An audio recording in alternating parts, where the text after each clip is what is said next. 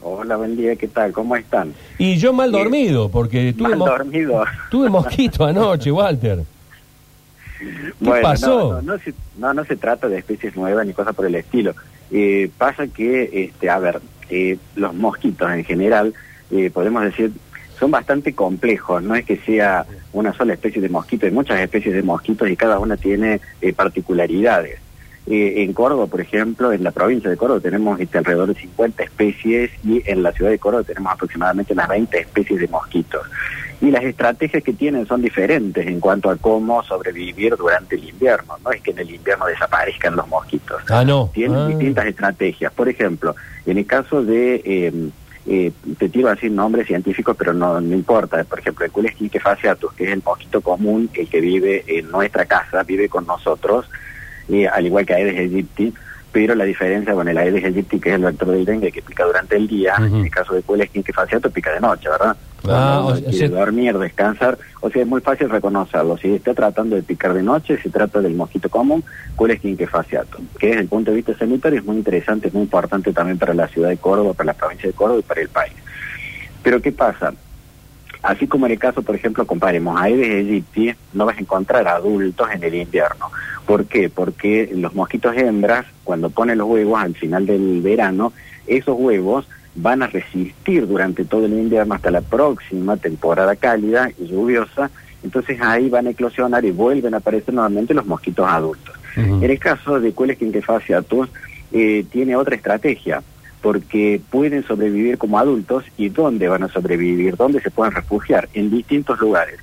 Y este mosquito particularmente se puede refugiar en nuestra vivienda, Está bien, la que vive pero nosotros. Sí. Entonces, si la temperatura en nuestra casa es elevada, porque claro, Sí. accionamos, se activan.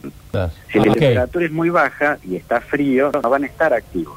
el, te- el tema es que eh, en, en lo particular y, y con algunos vecinos, incluso algunos amigos de ayer que nos, nos escribimos de Carlos, ellos me escriben de Carlos Paz, venimos manteniendo la, vi- la misma vida invernal de hace muchos años, digamos, poquito más, poquito menos de gasto de, de gas por la cuestión del precio y demás, pero básicamente la misma.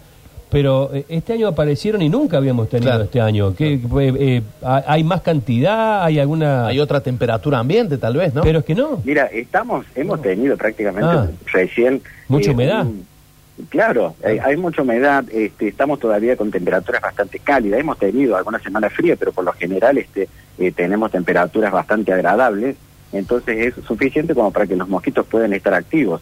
Y te digo que esa especie no es la única que sobrevive como adulto durante el invierno, sino que también hay otras especies eh, que pueden encontrarse y que pueden picar durante el día y fundamentalmente en espacios abiertos, en parques, en campos. Eh, o sea, hay varias especies de mosquitos y no es una sola. Eh, las condiciones son óptimas hasta ahora, todavía no hemos tenido fríos intensos.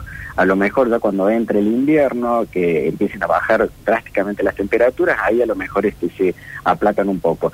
Pero en el mes de junio es típico siempre cuando sube la temperatura que tenemos estos veranitos, por ahí los granitos, los famosos granitos de, de San Juan, las temperaturas suben bastante. Claro. Entonces eso los activa los mosquitos. Ten en cuenta una cosa, los mosquitos eh, decimos, este, entre comillas, que son animales de sangre fría. ¿Qué quiere decir esto? Que ellos no pueden regular la temperatura del cuerpo como nosotros, que la mantenemos más o menos constante. Entonces ellos están activos de acuerdo a la temperatura ambiente. Si está muy frío el ambiente, eh, se quedan inactivos, pero a medida que sube la temperatura, empiezan a poder activarse y vuelan, pican, etcétera, etcétera. Eh, ¿El cambio climático eh, es una explicación lógica a lo que pasa? No para esto, Bien. porque, digamos, en este caso particular, este es algo común que puede ocurrir durante todo el tiempo, durante todos los años, no es que sea esta una excepción. Eh, sí podemos decir que posiblemente por el cambio climático hay algunas especies, como la Aedes aegypti, que es más de zonas tropicales y subtropicales, ahora tiene, eh, se ha corrido hacia el sur el límite de distribución, porque necesita sí o sí de temperaturas bastante cálidas.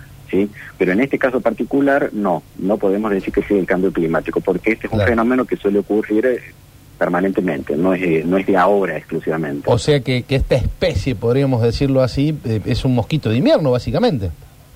No, fundamentalmente eh, los mosquitos son de temporadas cálidas Sí. y lluviosas, Sí. pero pueden sobrevivir durante todo el año. Bien. En el caso nuestro, que es un clima templado. Bien. Y no es la única especie, hay varias especies que sobreviven como adultos y como Ajá. te digo, se van a eh, activar cuando las temperaturas sean altas. Bien, la, la evolución aquí que nosotros un poco la tiramos como una hipótesis tal vez traída de los pelos, eh, ¿tiene algo que ver eh, en esta cuestión evolutiva que van teniendo todos los seres vivos para adaptarse?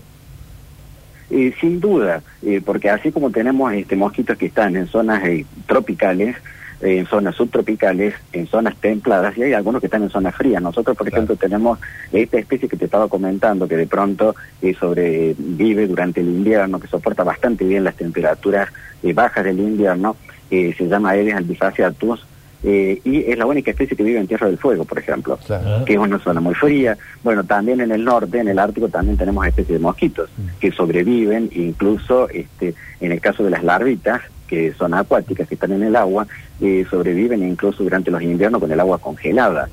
Eh, o sea, son distintas las especies y están, como vos decías, adaptadas Claro. a, los, a las zonas, a los climas donde se encuentran. Eh, esa evolución que hablaba recién Nicolás los hace también más resistentes a repelentes y a todas esas cuestiones que por ahí uno utiliza y a veces decir, pucha, pero si le puse la tabletita al lado y el mosquito me anda por ahí arriba. sí, bueno, eh, podemos decir algo por el estilo. Pasa que cuando vos estás tirando insecticidas, este, ¿qué pasa, por ejemplo, con la población humana? Somos todos la misma especie, pero somos todos diferentes. ¿Por qué? Porque tenemos una, eh, lo que llamamos variabilidad genética, ¿verdad? Y todos tenemos, eh, el- somos la misma especie, pero todos somos diferentes. Bueno, en el caso de los mosquitos pasa lo mismo. Entonces, de pronto vas a tener algunos que son más fuertes, otros que son un poco más débiles, algunos que resisten un poco más, otros que resisten un poco menos. Entonces, ¿qué pasa? Cuando vos estás tirando un insecticida, lo que estás haciendo es matando a los que son más débiles.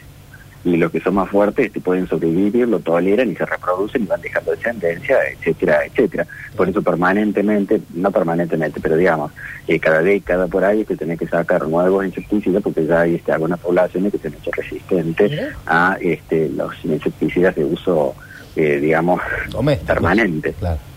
Eh, la última, eh, ¿son transmisores del dengue? Eh, ¿Quién para? Lo- A ver, estos, los, los culex. No, no, no. Este, los únicos vectores de dengue, por lo menos hasta ahora reconocidos en Argentina, es Aedes aegypti. Claro. En el caso del Culex quinquefaciato, que yo te digo que es el que pica de noche, es también un importante vector y tanto o más quizás que este Aedes aegypti, porque es vector de otro virus, por ejemplo, el, el- el virus de la encefalitis de San Luis Sí.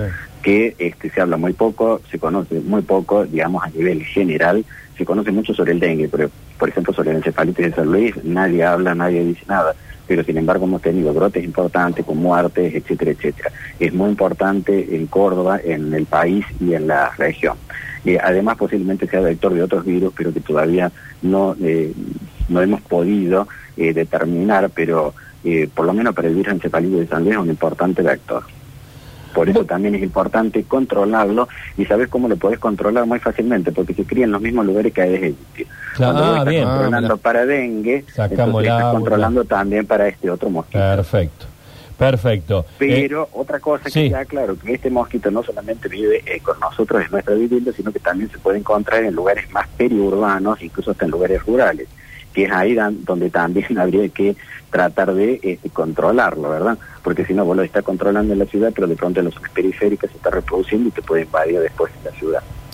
bueno, eh, un fuerte abrazo y gracias eh, por esta eh, valiosísima información, Walter.